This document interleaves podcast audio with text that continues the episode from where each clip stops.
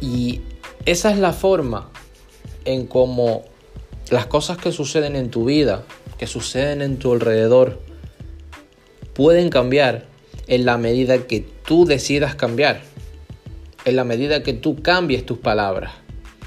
Fíjate que hay un audio muy bueno que quiero que escuches de, de hace muchísimo tiempo, que es el secreto más extraño del mundo, de Earl Nightingale, en el que habla de que, te lo voy a resumir muy rápido, pero quiero que lo escuches, en el que habla, porque son palabras que tienen que penetrarse en ti y cambiar tu realidad.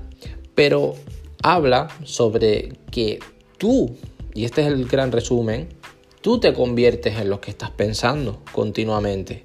Hay gente que está pensando en cuál es su siguiente paso. Y consecuente, sus ideas y sus pensamientos los van a llevar a ese paso, porque está comenzando con un fin en mente.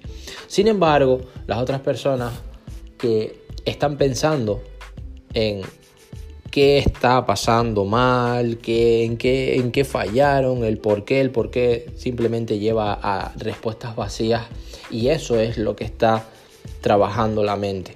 Le estás dando, la estás llenando, estás germinándola con pensamientos que no te ayudan, con pensamientos sin objetivos, con pensamientos sin metas.